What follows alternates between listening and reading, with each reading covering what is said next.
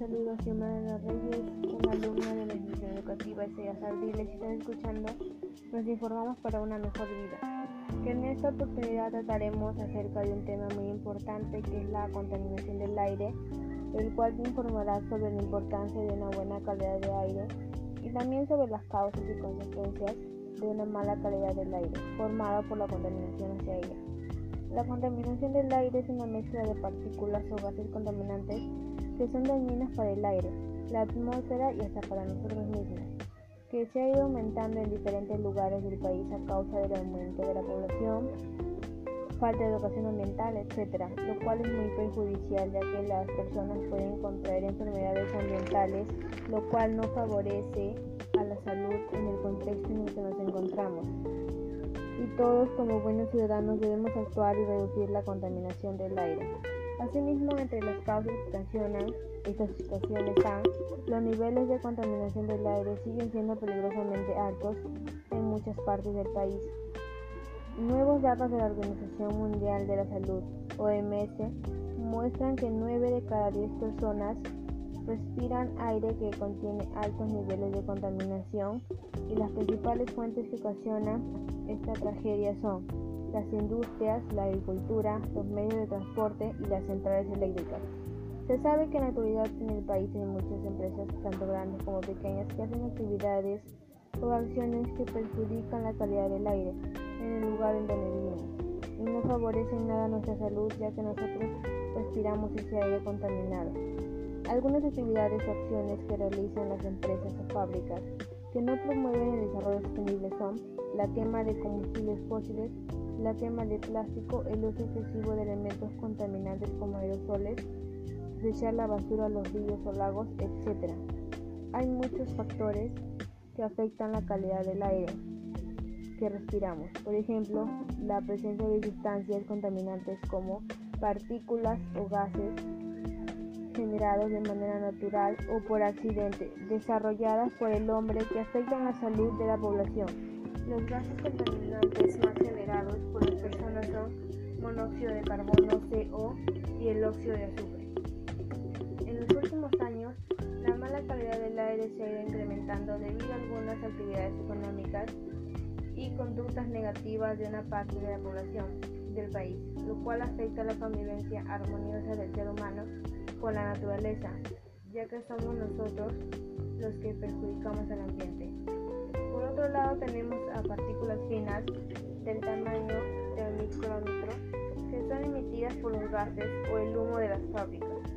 y también afecta ya que son dañinas para el ser humano y para la calidad del aire. Pues según el gráfico este se ha ido aumentando dejando a Perú en el país más contaminado con 23,3 UM M3 de PM2,5. Este tema a causa de las malas prácticas de las personas hacia el medio ambiente ha generado una parte de la población del país se siente afectada de manera emocional, ya que todos los días pueden ver y observar cómo y cuán contaminado está el planeta a cada lugar en donde van y cómo las personas no toman conciencia de ello, cosa que les genera muchas emociones y deben aprender a autorregularlas. Los problemas emocionales a causa de la contaminación pueden ser enfrentados con un poco de actividad física, ya que esto nos ayuda a desestresarnos y estar positivos, lo que genera un equilibrio y bienestar emocional para nosotros. Pero todo esto podemos frenarlo dependiendo de nosotros. Entre las acciones para mitigarlo tenemos la contaminación del aire es un tema importante que tratar, ya que se da por diferentes acciones generadas por las personas que perjudican la calidad del aire en el que vivimos. Y no, no solo eso, también daña nuestra salud, ya que nos provoca enfermedades a las personas relacionadas con el ambiente. La participación de los actores sociales es muy baja,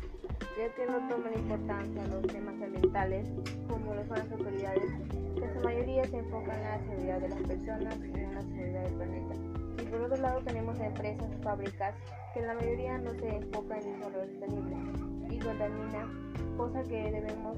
parar empezando a promover el desarrollo sostenible en todas las empresas o fábricas para no seguir contaminando. La capa de ozono también se ha visto afectada, que ha ido debilitándose y siendo dañada por ciertos contaminantes como el clorofluorocarbono y el monóxido de cloro, y que debemos parar su producción para que no siga dañando nuestra capa de ozono que nos protege de las radiaciones ultravioletas que causan enfermedades a la piel. En el país también ha habido mucha contaminación a causa de la gran cantidad de basura que generamos, que de una u otra forma esta afecta el aire porque se descompone. En los gráficos estadísticos nos dan resultados que desde 2015 hasta 2019 el departamento de Cusco tiene el menor porcentaje de generación de basura por persona con un 24,5%. El departamento que más basura genera por persona es Purímac un 24,96%. Se sabe que la, la calidad del aire trajo consecuencias físicas, pero poco se habla de las consecuencias emocionales que causó a las personas mucho desánimo, enojo y tristeza frente a este problema, lo cual debemos cambiar y mejorar para no generar conflicto haciendo acciones como contar hasta 10, no reaccionar, dialogar, reflexionar sobre el otro punto de vista, etc.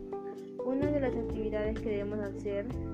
es actividad física, ya que esto ayuda a que tu cuerpo y mente tengan energías y te sientas positivo para hacer acciones a favor del cuidado del aire y del medio ambiente, como utilizar bicicleta como medio de transporte, reflexionar sobre el tema de la mala calidad del aire, reciclar en familia, reutilizar los residuos, etc. Con todo lo mencionado anteriormente, espero que la importancia de tener una buena calidad del aire y que es un problema social que todos debemos resolver y asumir porque nos perjudica de varias formas en nuestra salud y calidad de vida. Les doy las gracias por permitirme brindarles esta información y poder seguir informando además. Y recuerda, cuida el planeta, que es tu hogar y cuidarás de ti